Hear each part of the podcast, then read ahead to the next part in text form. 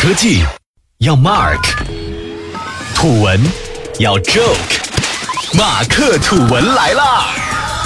本节目由三十六克高低传媒联合出品，喜马拉雅网独家播出。大家好，欢迎收听这期的马克土文。近日，主题为“万物有戏”的二零一七年网易游戏热爱者年度盛典在上海举办。网易为全行业众玩家献上了一场盛大狂欢。与此同时呢，网易旗舰级 IP《阴阳师》在会上还公布了《阴阳师未来计划》。今天，我们就来聊聊《阴阳师》的未来计划。本文来自三十六氪记者韩红刚。一款手机游戏的生命周期是多久呢？这个问题不好回答。手机游戏随着 iPhone 的出现才开始兴起，满打满算不过十年。在这十年里，我们目睹了小鸟的冲天与衰落，眼看着忍者再也没有水果可切；而在电脑端，艾泽拉斯大陆历经战火，却已经二十三年屹立不倒。两者相比，手游可谓是骤起骤灭，速生速死。不过，丁磊却认为，手机上也可以诞生出自己的魔兽系列。在今年网易的 Q1 财报发布后，丁磊曾表态。要让阴阳师经营十年、二十年，网易有着代理魔兽世界的经验，而现在他们还打算着让阴阳师成为同样的经典。网易发布的阴阳师未来计划，正正是在朝这个方向努力。未来计划到底是个怎样的计划呢？阴阳师的未来计划包括全球互通、玩法升级，把发行网络拓展到全球英文区，同时丰富游戏玩法。另外还会有更多联动，继与滑头鬼之孙联动后，将继续深挖和风百鬼文化，带来更多联动角色。除此之外，还有 IP 开放，即向所有玩家开放游戏内资源，以不同的方式激励优秀的同人作者。网易还会做泛娱乐布局，将阴阳师中的人物和故事，通过音乐剧、漫画、泡面番等不同的泛娱乐形态展现出来。阴阳师的未来计划，一方面要让游戏保持对玩家的持续吸引，同时也要让阴阳师这一 IP 影响到游戏玩家之外的人群，并最终作为一种文化流传下去。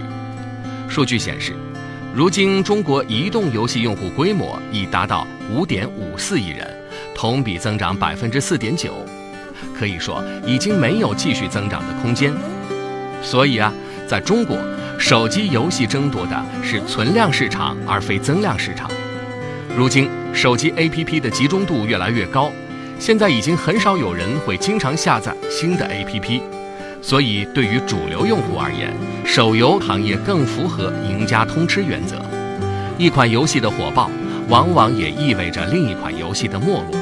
因此，手游在做好现有用户留存的同时，必须找到新的用户。不过，新的用户到底在哪里呢？新的用户不在中国，在海外。我们来看看数据：二零一七年，中国游戏厂商出海热情高涨，自研网络游戏海外营业收入约为七十六点一亿美元，同比增长百分之十点零，甚至在一些国家里都是中国同行在竞争。在全球范围获取留存玩家，是阴阳师步入未来的第一步。而更长远的目标，就是要让阴阳师成为西游一样的 IP，成为流行文化经典。其实，IP 影游联动、泛娱乐类似的名词，在过去几年里早已泛滥。IP 从最初单指某本书，后来不断扩展外延，一首歌、一句话、一个人都能成为 IP。似乎有了 IP，一个娱乐产品便足以保证最后的成功。但这些 IP 缺少至关重要的元素，那就是可持续性。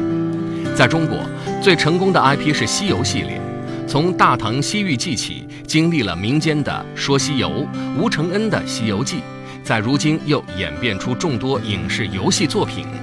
什么是真正的西游，已经没人能给出明确的答案，但这并不妨碍它作为一种文化在国人心里的地位。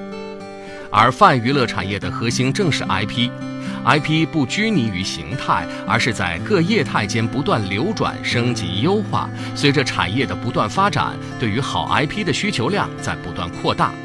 这正是阴阳师的机会。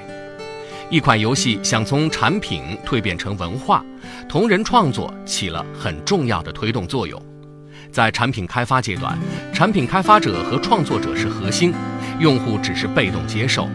这种单向连接相对比较脆弱，而在产品的推广运营阶段，同人玩家自发创作、自发传播，将单向连接方式变成多项的网状，让产品的内涵不断丰厚，外延不断扩展。而阴阳师正是阐释这个过程的极佳案例，从游戏衍生出多元的内容，最终成长为文化现象，这样的生命力甚至超越了产品本身。未来，在官方的推动下，将会产出更多丰富优秀的同人内容，也正满足了众多玩家的多元需求。为了降低创作门槛，官方甚至将游戏内资源直接开放给所有玩家和同人作者，这在业内也是相当少见的。对网易来说，《阴阳师》不仅是一款游戏，更是一个 IP 生态的起点。在这一点上，阴阳师逐步向外辐射自己的影响力，延伸原始 IP 的价值与生命力。这种辐射穿越地域空间，最终在各圈层的受众心里留下印记。这不仅有助于阴阳师与全球各地的玩家维系递增感情，也有助于其完成品牌文化的积累和沉淀。文化比单一产品影响更大，走得更远，同样也可以反向助力产品本身的发展。三十多年前，《星球大战》最早的三部曲结束，一时引起轰动的电影 IP 正陷入低谷。但凭借漫画、游戏和同人创作，《星战》系列在低谷后迎来逆袭，衍生出更多产品。甚至有人说，《星战》电影是所有星战作品里最差的，而这种说法也是对《星球大战》这一宇宙第一 IP 的最大褒奖了。游戏是文娱产业中市场化程度最高、收益最高的领域，而手机游戏又是游戏产业里最富前景的。如今，手游行业已经过了不断推出新产品、收割短期利益的时期，精研经典大作、进行长期运营才是王道。在这个时代，游戏已不仅是手机上的消遣应用，其中优秀者将成为新的大众文化。阴阳师的未来计划。其实是在探索一条从产品到文化的新道路，至于结果，我觉得还是令人期待的。